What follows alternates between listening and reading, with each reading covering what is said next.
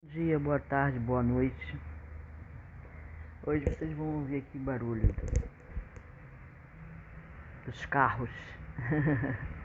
Estou aqui na casa da minha amiga, bem na esquina de uma rua muito barulhenta, no apartamento. Vim visitar minha amiga aqui. Nós somos amigas desde os sete anos de idade. Nós duas fomos criadas no mesmo colégio interno. No colégio interno a gente tinha número, não era nome. O meu era 78 e o dela era 110. Muito bem, Rosângela 78 e Beth 110. Então aqui eu estou para ler o livro do, de Libertação, a série A Vida no Mundo Espiritual, livro 6. Encantamento, capítulo 16, Encantamento Pernicioso. Então vamos à leitura. Fim da reunião. Reparei que a médium Dona Isaura Silva apresentava sensível transfiguração.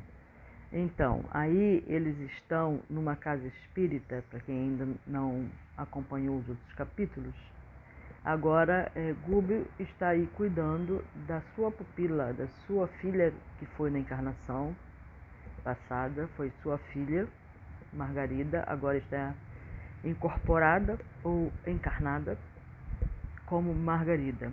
Ele está sendo perseguida por Gregório e sua hoste, né, sob o comando de Gregório. Como subcomandante tinha o Saldanha, e tinha ali os hipnotizadores que Saldanha é, imantava para trabalhar contra Margarida, prevendo, desejando a sua desencarnação. Muito bem. Aí, depois de todos os trâmites que Gúbio precisou de fazer, né, de todos os obstáculos que Gúbio tirou da frente do caminho para chegar até Margarida tranquilamente e poder fazer o seu trabalho a pedido da mãe de Gregório, né? que é um espírito já bem elevado e que tenta ajudar Gregório há mais de 40 anos. Né? Então deu essa incumbência agora para Gúbio. Tá bom? Então aí agora eles levaram Margarida e Gabriel, marido de Margarida, a uma casa espírita para receber ajuda espiritual, porque é o que Margarida necessita no momento, tá bom? Muito bem. Então aí eles estão no final da reunião, né? Lá no, na casa espírita. Fim da reunião, reparei que a médium, Dona Isaura Silva, apresentava sensível transfiguração. Então, Dona Isaura Silva, ela é, incorporou né, ela recebeu em si a, um dos imantadores de Margarida, um hipnotizador, né? Enquanto perdurava os trabalhos, mostrava radiações brilhantes em derredor do cérebro, oferecendo simpático ambiente pessoal. Entretanto, encerrada que foi a sessão, cercou-se de emissões de substância fluídica cinzenta escura, qual se houvesse repentinamente apagado em torno dela alguma lâmpada invisível. Impressionado, dirigi-me a Sidônio. Sidônio é o, o espírito que dirige a reunião no astral, tá? Ao que ele me respondeu atencioso. A pobrezinha encontra-se debaixo de verdadeira tempestade de fluidos malignos que lhe vão sendo desfechados por entidades menos esclarecidas, com as quais ela, Dona Isaura, se sintonizou inadvertidamente pelos fios negros do ciúme. Você vê, é, aí tu pensa assim, nossa, mas ela, é, como ele falou aqui, né? Ele falou que durante a reunião, quando ela estava ali trabalhando para a espiritualidade, é, o cérebro dela é, tinha uma radiação brilhante de redor, em torno do cérebro dela. E agora, passado o, o trabalho, ela, ele via é, emissões de substâncias fluidas cinzento escura, qual se houvesse repentinamente. Então, o Sidônio está explicando que ela estava sendo desfechada por entidades menos esclarecidas. Não era porque ela fazia o trabalho, porque ela era perseguida, porque ela era uma médium, nada disso. Ela se sintonizou com essas criaturas porque ela era ciumenta. Pelos fios negros do ciúme. Olha o efeito do ciúme. Ciúme, tem muita gente que acha, né, que, que entende, né, respeitando aí o entendimento de cada um, mas muita gente entende que o ciúmes é demonstração de amor. Quando uma pessoa tem ciúme da outra, é porque ela tem, ela está demonstrando amor. Sim, sim, tem aí a sua cota de amor, mas é um amor distorcido, é um amor posse, sabe? Em que você se vê como possuidor de outra pessoa e a própria pessoa que é ciumenta, ela tem uma insegurança em relação a ela mesma, a sua própria capacidade de conquista, né? Como ser. É uma conquista, né? O amor é uma doação, é um compartilhamento. Ninguém é dono de ninguém. Né? Eu não posso me relacionar com meu companheiro como se fosse dona dele querendo guiar e ficar observando e ficar analisando o comportamento com quem ele fala, como ele fala, para onde ele olha. Geralmente o ciúme exacerbado, né? Ele tem essa conotação para onde a pessoa fala, o que a pessoa fala, como a pessoa fala, para onde a pessoa olha, com quem a pessoa fala, a pessoa vira um, um obsessor do outro, na realidade. Então vamos lá continuar aqui o que ele quer dizer com isso. Enquanto se acha sob nossa influência direta, né, Sidônia aí sendo o espírito guardião da casa, mormente nos trabalhos espirituais de ordem coletiva, em que age como válvula captadora das forças gerais dos assistentes, desfruta bom ânimo e alegria, porque o médium é sempre uma fonte. O médio, de uma forma geral aqui, né, ele colocou, o médio é sempre uma fonte que dá e recebe, né? Então isso aqui é ser médium, tá bom? Deixa eu só anotar aqui essa parte. Muito bem. Então, é, continuando. Quando em função entre os dois mundos, terminada com. É, porque o médium é sempre uma fonte que dá e recebe, quando em função entre dois planos, terminada contudo a tarefa, Isaura volta às tristes condições a que ela mesma se relegou. Só ela mesma pode sair dessa, é, acabar com essa sintonia, né? Então ele perguntou, André perguntou, não há, porém, algum recurso para socorrê-la? Sem dúvida, elucidou o orientador da pequena e simpática instituição. E porque não a abandonamos, ainda não sucumbiu. Quer dizer, por mais que pareça que ela não esteja sendo ajudada, socorrida, né, ela está sendo. Ela só não sucumbiu, ou seja, enlouqueceu, né? Porque eles não a abandonaram.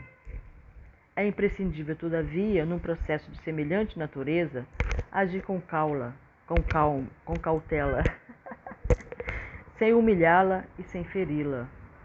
Né? É assim que age a espiritualidade, né? amiga. Quando defendemos um broto terro, do qual é justo aguardar a preciosa colheita do porvir, do que é mais adiante, é necessário combater os vermes invasores sem atingi-lo. Crestar o grelo de hoje é perder a colheita de amanhã. Que, que vem a ser crestar?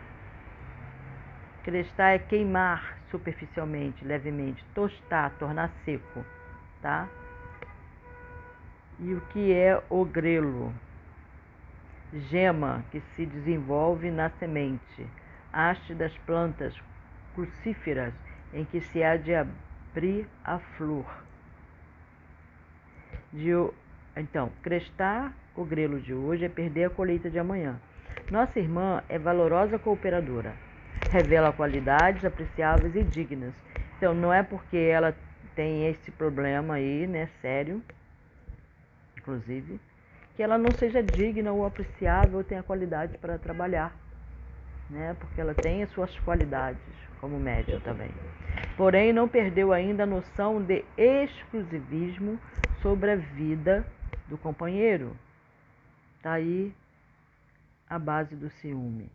Exclusivismo sobre a vida do companheiro. E por meio dessa brecha, que induz a violentas vibrações de cólera, né? Geralmente essa é uma ação né? da, da pessoa que tem esse exclusivismo sobre a vida de uma outra pessoa, não só companheiro, né? Mas também tem aí o caso de mãe, com filhos, pai, né? Até amigos, né? Tem muitas vezes esse problema aí né, de exclusivismo sobre a amiga ou amigo, perde excelentes oportunidades de servir e elevar-se. Hoje viveu um dos seus dias mais infelizes, entregando-se totalmente a esse gênero de flagelação interior. Gênero de flagelação. Olha isso, que coisa forte, né? Ela está flagelando-se, quer dizer, ela serve, ela doa, para os irmãos, para a espiritualidade, mas ela não trabalha em si mesmo, né? Reclama-nos reclama concurso ativo nesta noite, pois cada servo, servo acordado para o bem, quando se projeta em determinada faixa de vibrações inferiores durante o dia, marca quase sempre uma entrevista pessoal para a noite com os seres e as forças que a povoam. Então vamos ver aí o que, que vai acontecer quando ela dormir? Estampou na fisionomia significativa expressão e acrescentou: Enquanto a criatura é vulgar e não se destaca por aspirações de ordem superior, as inteligências pervertidas não se preocupam com ela. Aí eu falei que, não tinha nada a ver com ela ser médio, né? Um ataque, mas sim, assim, como é que, que é isso? é, você vai começar a trabalhar para o bem, para o bem maior. Né? E aí e a espiritualidade inimiga, as entidades inimigas, ficam à espreita. E elas te conhecem melhor do que você mesma. Então elas sabem qual é o seu ponto fraco. Então elas vão justamente quando você baixar a sua, a sua energia, né? baixar a sua, a sua forma de pensar, se deixar influenciar, ela vai começar a influenciá-lo naquilo que você tem de mais fraco. No caso dessa irmãzinha aí, era essa questão com o marido dela, que ela tinha como exclusivo dela, né? Então esse era a brecha deles, era por onde eles conseguiam se sintonizar com ela, para também destruir o trabalho dela. Então muitas vezes quando a gente se sente mal, ou está com baixa energia, etc. Ah, não vou para o trabalho hoje não. Ah, não vou para o centro. Ah, não vou para a cerimônia. Ah, não vou para isso porque eu não estou me sentindo bem. É justamente neste momento que é o ideal de você ir mesmo. Né? Independente de como você esteja se sentindo. Porque quando você chegar lá, não é você necessariamente que vai trabalhar, você vai lá trabalhar como um instrumento da espiritualidade, né? muito necessário. Tá? E isso vai te ajudar nesses momentos derradeiros. Vamos lá, continuando.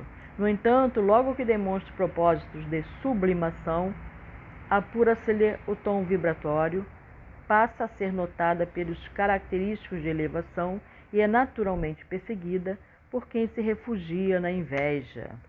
Né? Então, quando você tenta ou começa a se sublimar, a procurar uma coisa legal para sua vida, é de outras pessoas. Tenta melhorar, né, como ser, crescer, evoluir. É para isso que nós estamos aqui, né? Então, é... aí eles atacam no seu ponto mais fraco. Certo? Bom, aí Gúbio concordou sorridente. Aguardar-me-ia o regresso no dia seguinte. Nosso grupo retirou-se, conduzindo a doente e o esposo infinitamente satisfeitos, e coloquei-me ao lado de Sidônio. Essa doente aí a qual ele está se referindo é Margarida e o esposo é o Gabriel. Então, coloquei-me no lado de Sidônio, Sidônio em interessante conversação. Por enquanto, explicou-me a certa altura da útil palestra. Esse domicílio, né, está sob a guarda de nossos processos de vigilância. Entidades perturbadoras ou criminosas não dispõem de acesso até aqui. Então, quando você está numa casa de cerimônia, seja ela budista, seja ela evangélica, seja ela o que for, tá? As entidades perturbadoras ou criminosas. Bom, aí depende, né? depende de quem você, de como seja esse trabalho também, né? Dos dirigentes, do que chama, né? Do que chama também, tá? Mas nossa amiga, transtornada pelo ciúme, vai ela mesmo ao encalço de maus conselheiros. Esperemos que abandone o veículo da carne sob a ação do sono e verás de perto. Decorridos apenas duas horas, vimos o senhor Silva, marido da dona Isaura, que nos acenava. Não, desculpa. Decorrido apenas duas horas, vimos o senhor Silva que nos acenava de porta próxima. Assim, é o senhor Silva, marido da dona Isaura. nos acenava da porta, de porta próxima, já desligado do corpo físico. Sidônio levantou-se convocando um de seus auxiliares, mandou-lhe acompanhasse o dono da casa em proveitosa excursão de estudos. O irmão Silva, junto de nós, alegou pesaroso. Tanto desejava que Isaura viesse, mas não me atendeu aos apelos. Deixa, observou Sidônio, com inflexão de energia na voz, ou seja, deixa! Naturalmente, ainda hoje não se acha preparada para atender às lições. Mostrou profunda tristeza no semblante calmo, porém não vacilou. Seguiu sem delongas. O cooperador não lhe era apresentado. Ai, desculpa, gente. Seguiu sem delongas. O, o cooperador que lhe era apresentado. Seguiu para fazer o trabalho, continuar o trabalho depois de desdobrado. O corpo dele físico ficou lá dormindo, tranquilo, descansando, e o espírito dele foi trabalhar, foi receber lição. Isso me lembra muito, né? Onde estivesse o coração, ali você estará. Não é isso? Vamos lá.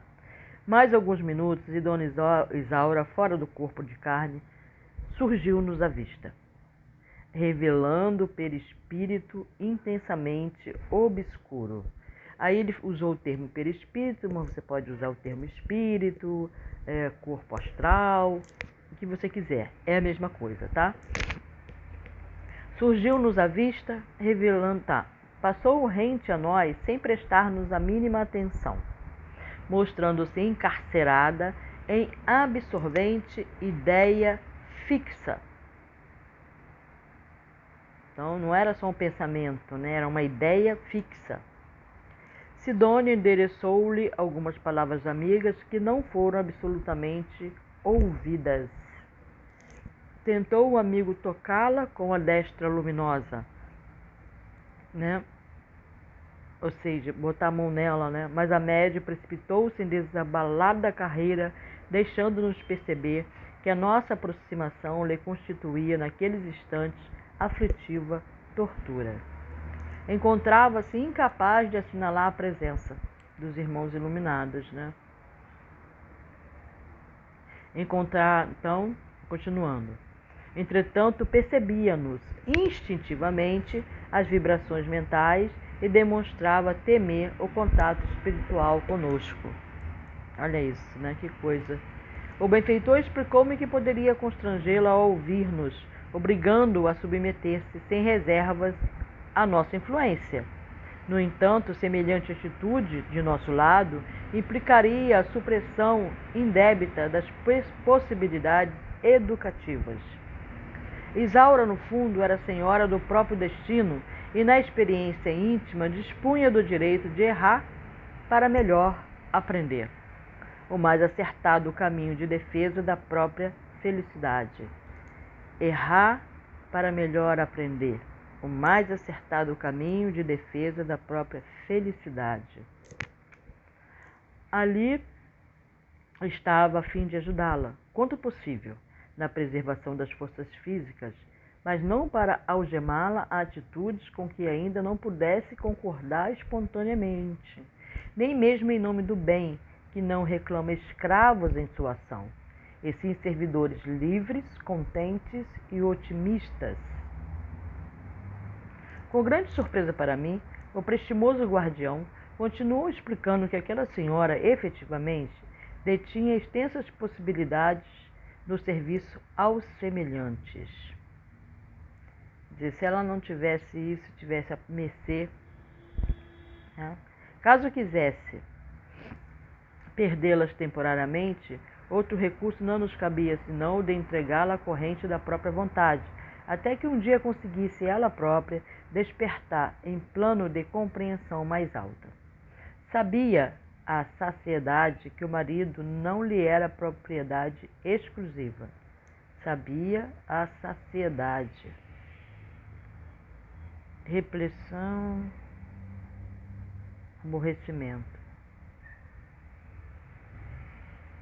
Não entendi muito bem essa colocação. Fastio. Sabia, ela sabia que o marido não lhe era propriedade exclusiva, que o ciúme translocado só poderia conduzi-la a perigosa situação espiritual. Não ignorava que a palavra do mestre exortava os aprendizes ao perdão e ao amor para que os companheiros mais infelizes não se projetassem nos despenhadeiros fundos da estrada. Entretanto, os seus desígnios se demorassem na linha contrária ao roteiro que o plano superior lhe havia traçado, só nos restaria deixá-la circunscrita aos círculos da mente em desânimo ou em desespero, a fim de que o tempo lhe ensinasse o reajustamento próprio. Muito bem. Depois de pacientes elucidações, Sidônia concluiu no sorriso melancólico: Educação não vem por imposição. Peraí, gente, saiu aqui. Saiu aqui, tá. Educação não vem por imposição. Cada espírito deverá a si mesmo a ascensão sublime ou a queda deplorável. A esse tempo acompanhávamos a senhora Silva, fora do corpo de carne, a fugir de seu domicílio para a via pública. Estugou o passo até encontrar a velha casa desabitada apressou o passo, né? A cuja sombra se lhe depararam dois malfeitores desencarnados, inimigos sagazes do serviço de libertação espiritual de que se convertera em devotada servidora. É evidente que a esperavam com o propósito deliberado de intoxicar-lhe o pensamento, o sentimento, né? O pensamento é que gera o sentimento, tá, gente?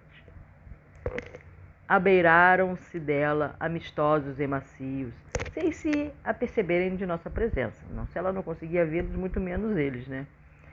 Com que então Dona Isaura disse um dos embusteiros, apresentando na voz mentiroso acento de compaixão.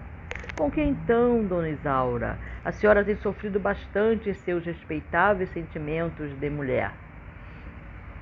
Ah, meu amigo, clamou a interpelada, visivelmente satisfeita por encontrar alguém que se lhe associasse às dores imaginárias e infantis. Então o senhor também sabe? Como não? comentou o interlocutor enfático. Sou um dos espíritos que a, entre aspas, protegem e sei que seu esposo lhe tem sido desalmado verdugo. A fim de, entre aspas, ajudá-la, tenho seguido o infeliz por toda parte surpreendendo-lhe as traições aos compromissos domésticos. Dona Isaura, em lágrimas, confiou-se ao fingido amigo. Sim, gritou molestada. Esta é que é a verdade. Sofro infinitamente. Não existe neste mundo criatura mais desventurada que eu. Aí a vitimização, né? Emoção infantil. Reconheço acentuou o locais perseguidor. Reconheço a extensão dos seus padecimentos morais. Vejo-lhe o esforço e o sacrifício e não ignore que seu marido eleva a voz nas preces, nas sessões habituais, para simplesmente acobertar as próprias culpas. Por vezes, em plena oração, entrega-se a pensamentos de lascívia, fixando senhoras que lhe frequentam o lar. Envolvendo a médio imprevidente na melif melifluidade nas frases, aduzia. É um absurdo. Dói-me vê-la algemada a um patife desmascarado de apóstolo. É isto mesmo, confirmava a pobre senhora, qual se fora a andorinha delicada portadora de importante mensagem, repentina presa num tabuleiro de mel. Estou rodeada de gente desonesta. Nunca sofri tanto. Indicando o quadro triste, Sidônia informou-me. Antes de tudo, os agentes da desarmonia perturbam os sentimentos de mulher. Para, em seguida, lhe aniquilarem as possibilidades de missionária. O ciúme e o egoísmo constituem portas fáceis de acesso à obsessão arrasadora do bem. Pelo exclusivismo afetivo, a médium, nesta conversação, já se ligou mentalmente aos ardilosos adversários de seus compromissos sublimes. Deixando transparecer imensa tristeza, acrescentou: Repara, o inteligente obsessor abraçou a senhora, parcialmente desligada do corpo, e prosseguiu: Dona Isaura, acredite que somos os leais amigos. Só um detalhe aí, parcialmente, tá? A gente não faz não se desliga totalmente, né? Porque a gente tem um fio que fica ligado ao nosso corpo, tá bom? Esses desdobramentos não são por completo. Quando houver um desdobramento por completo, aí você já não está mais no seu corpo físico, já foi. Dona Isaura, acredite que somos seus leais amigos. E os, prote os protetores verdadeiros são aqueles que, como nós, reconhecem os padecimentos ocultos. Não é justo que se submeta às arbitrariedades do marido infiel. Abstenha-se de receber-lhe o séquito de companheiros hipócritas interessados em orações coletivas que mais se assemelham a palhaçadas inúteis. É um perigo entregar-se a práticas mediúnicas, qual vem fazendo em companhia de gente dessa espécie. Tome cuidado. Essa era a intenção deles, né, na realidade. A médium vigilante arregalou os olhos, impressionada com a estranha inflexão impressa nas palavras ouvidas, e gritou: Aconselhe-me, espírito generoso e amigo, que tão bem me conhece o martírio silencioso. O interlocutor, na intenção, não pude, não pude gritar, tá, gente? o interlocutor, na intenção de destruir a célula iluminativa, que funcionava com imenso proveito no santuário doméstico da jovem senhora, assediado agora por seus argumentos adocicados e venenosos, observou com malícia. A senhora não nasceu com a vocação do picadeiro.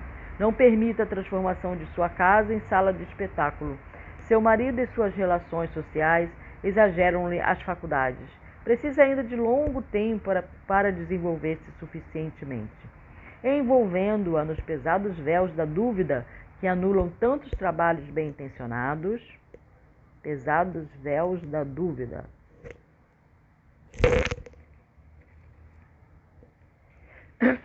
Já meditou bastante na mistificação inconsciente?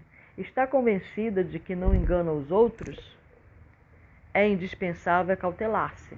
Se estudar a grave questão do Espiritismo com inteligência e acerto, reconhecerá que as mensagens escritas por seu intermédio e as incorporações de entidades supostamente benfeitoras não passam de pálidas influências de espíritos perturbados e de alta percentagem dos produtos de seu próprio cérebro de sua sensibilidade agitada pelas exigências descabidas das pessoas que lhe frequentam a casa. Não vê a plena consciência com que se entrega ao imaginado intercâmbio? Não creia em possibilidades que não possui. Trate de preservar a dignidade de sua casa, mesmo porque seu esposo não tem outro objetivo senão o de utilizar-lhe a credulidade excessiva, lançando-lhe a triste aventura do ridículo. A pobre criatura, tão ingênua e prestimosa, registrava com visível terror aquela conceituação do assunto. Espantado com a passividade de Sidônio ante aquele assalto, Enderecei-lhe a palavra, respeitoso, porém menos tranquilo. Não será razoável defendê-la? Ele sorriu compreensivamente, elucidou. Todavia, que fizemos há poucas horas no culto da prece e do socorro fraternal, se não prepará-la à própria defensiva? Trabalhou mediunicamente conosco. Ouviu formosa e comovedora preleção evangélica contra os perigos do egoísmo enfermiço. Colaborou decidida para que o bem se concretizasse e ela própria emprestou-nos os lábios a fim de ensinarmos princípios de salvação em nome do Cristo, a quem deveria confiar-se. Entretanto, apenas porque o esposo se dispôs à justa gentileza com as damas que lhe buscaram companhia esclarecedora e fraterna, obscureceu o pensamento no ciúme destruidor e perdeu o equilíbrio íntimo, entregando-se inerme a entidades que lhe exploram o sentimentalismo. Fez significativo gesto apontando os malfeitores desencarnados e explicou: Esses companheiros retardados, esses termos, procedem com os, com os médios à maneira de ladrões que, depois de saquearem uma casa, acordam o, dano, o dono, hipnotizando-no e obrigando-no a, a tomar-lhes o lugar, compelindo-o a sentir-se na condição de mentiroso e mistificador. Aproximam-se da mente vigilante, dilaceram-lhe a harmonia, furtam-lhe a tranquilidade e depois, com sarcasmo imperceptível e sutil, obrigam-no a classificar-se, a acreditar-se fantasiosa e desprezível. Né? Muitos, muitos médios têm, ficam nessas dúvidas né? quando estão incorporando, seja na Umbanda, seja no centro de mesa, seja numa cerimônia, seja onde quer que for, elas ficam com receio, né, de parecer ridícula, das pessoas não acreditarem nela, se é ela mesmo que está incorporando ou se é mesmo um espírito que está é, acoplando-se a ela, se é coisa da imaginação dela e por aí vai. Continuando. Muitos missionários se deixam atropelar pela falsa argumentação que acabamos de ouvir e menosprezam a sublimes oportunidade de estender o bem através de preciosa sementeira que lhes enriqueça o futuro. Mas não há recurso, inquiri sensibilizado, de afastar semelhantes malfeitores? Sem dúvida, elucidou Sidônio bem-humorado. Em toda parte existe contenção e panaceia, remediando situações pela violência ou pelo engodo prejudiciais. Mas, na intimidade de nossa tarefa, que será mais aconselhável? Espantar moscas ou curar a ferida? Nossa, muito forte, né? Panaceia. Panaceia é pretenso remédio universal para todos os males físicos e morais. Tudo aquilo que se considerava válido para resolver qualquer problema. Muito bem, continuando. Sorriu enigmático e prosseguiu. Tais dificuldades são lições vasilhosas que o espírito do medianeiro, entre encarnados e desencarnados, deve aproveitar em benditas experiências e não nos compete subtrair o ensinamento ao aprendiz. Enquanto um trabalhador da mediunidade empresta ouvidos a histórias que lhe lisonjeiem a esfera pessoal, disso fazendo condição para cooperar na obra do bem, quer dizer que ainda estima o personalismo inferior. Né? Ou seja, aí ele está falando sobre a vaidade. Muitos médicos precisam do elogio. Olha como você é maravilhosa. Olha como você fez o bem. E aí ela se sente lisonjeada. E aí ela vai para aquele trabalho toda feliz, porque ela vai receber um monte de elogios. Né? Só por isso que vai. Pela própria vaidade. Né? E me lembra Paulo, ainda que eu dera o meu corpo para ser queimado, se não houver amor, de nada me traz proveito. Então vamos lá, continuando, né?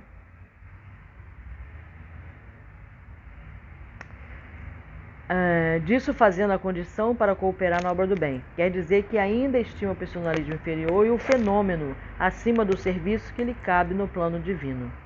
Nessa posição, demora-se-á longo tempo entre desencarnados ociosos que disputam a mesma presa, anulando valiosa ocasião de elevar-se, porque depois de certo tempo de auxílio desaproveitado, auxílio desaproveitado, perde provisoriamente a companhia edificante de irmãos mais evoluídos que tudo faz inutilmente para reerguer no caminho, pelo reerguer no caminho. Então cai vibratoriamente no nível moral a que se ajusta, convive com as entidades cujo contato prefere e acorda mais tarde, verificando que as horas, verificando as horas preciosas que desprezou. A esse tempo, o obsidente de Dona Isaura afirmava-lhe paurador. Gente, essas palavras do André são fantásticas, né? Paurador, que esquecer isso. É, é falador, tagarela. Garrola. Eu gostei da palavra, garrola. Tem o obsidente, era um garrola. Estude a senhora o próprio caso, consulte cientistas competentes, leia as últimas novidades em psicanálise e não perca sua oportunidade de restauração sob pena de enlouquecer. Eu comentava sacrílego, sacrílego. Falo-lhe em nome das esferas superiores na qualidade de amigo fiel. Sim, compreendo. Concordava a interlocutora tímida e desapontada. Nesse momento, Sidônia beirou-se do grupo e fez-se visível para Dona Isaura, hipnotizada pelos perseguidores, e a médium registrou-lhe a presença com alguma dificuldade, exclamando: Vejo Sidônio, nosso devotado amigo espiritual, o verboso obsessor que de maneira alguma percebia nossa vizinhança, em virtude do baixo padrão emocional em que se mantinha, zombou Franco. Nada disso. A senhora nada vê, é pura ilusão. Abandone o vício mental para furtar-se a maiores desequilíbrios. Sidônio voltou algo triste e informou-se em rebuços. Desde o instante que Isaura se projetou na zona sombria do ciúme, tem a matéria mental em posição difícil e não se acha em condições de compreender-me, mas poderemos socorrê-la de outro modo. Em volitação rápida, no que foi seguido por mim, encontrou o marido da medianeira numa reunião instrutiva, junto de vários amigos espirituais e recomendou-lhe tomar o corpo físico sem perda de tempo, a fim de auxiliar a esposa em dificuldades. O irmão Silva não hesitou. Em breve regressava à câmara conjugal, reapossando-se do veículo denso. O corpo da senhora, ao lado dele, arfava em reiteradas contorções, acorrentado a indizível pesadelo.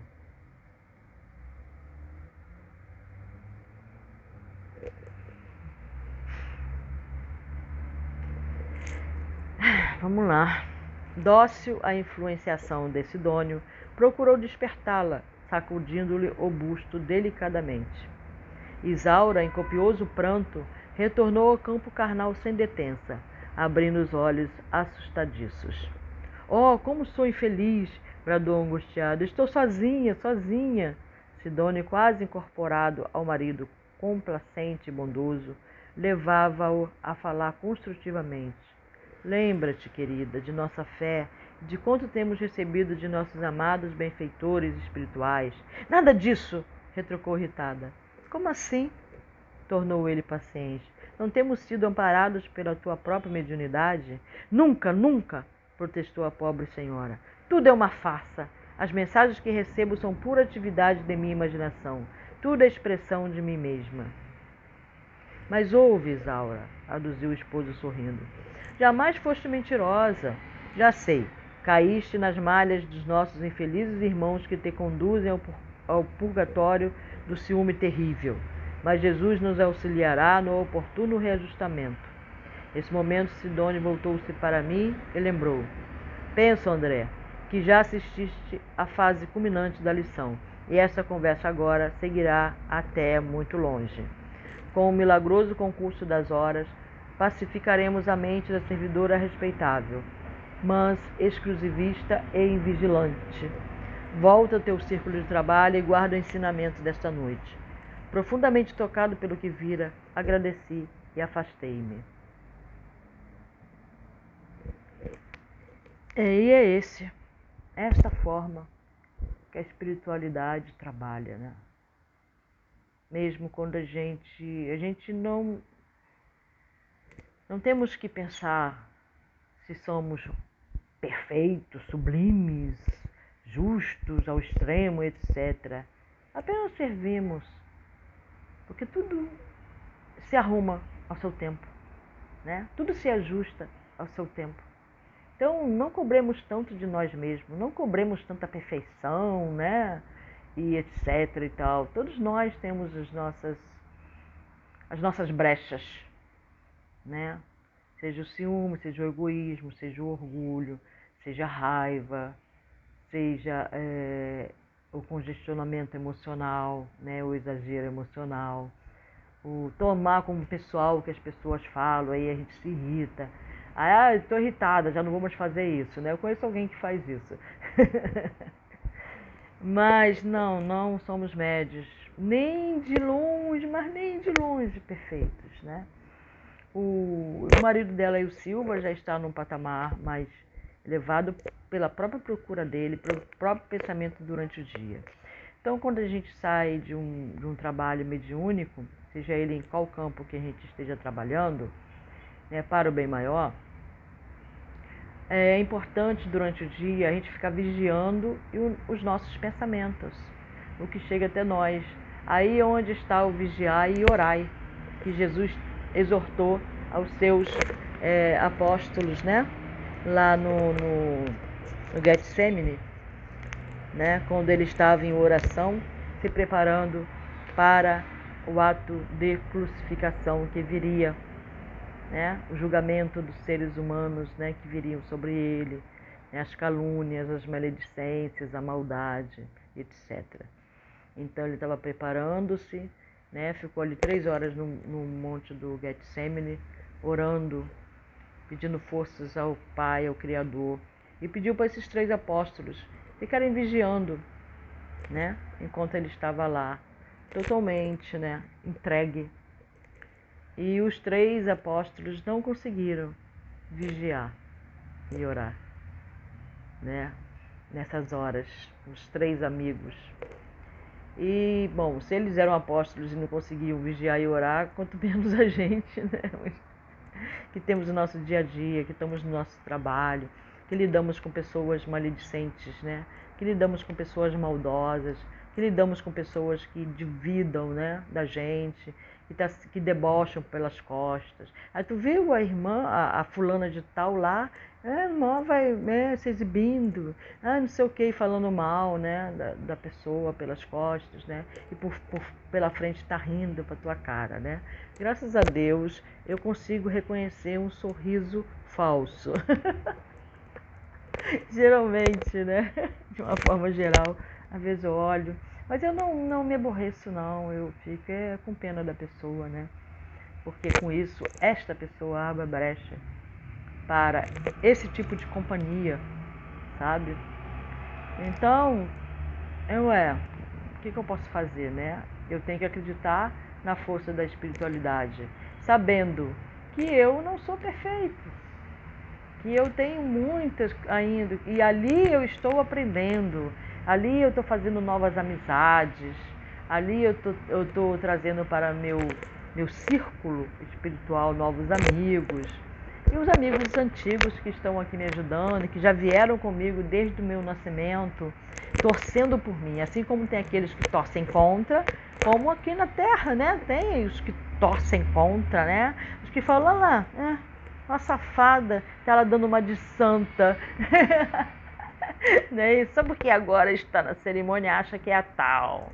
Só porque agora está na igreja acha que é a tal. Só porque agora está na Umbanda e recebe é, é, caboclo, pena branca, acha que é o tal, que é a tal. E assim vai. Tem os, os da, da mesma forma que os inimigos aqui, esses são inimigos, são obsessores, são pessoas que têm inveja, ciúmes porque não conseguem, acham que você é melhor do que eles mesmo. Eles é que te colocam num patamar acima deles. E ninguém está acima de ninguém. E ninguém está abaixo de ninguém.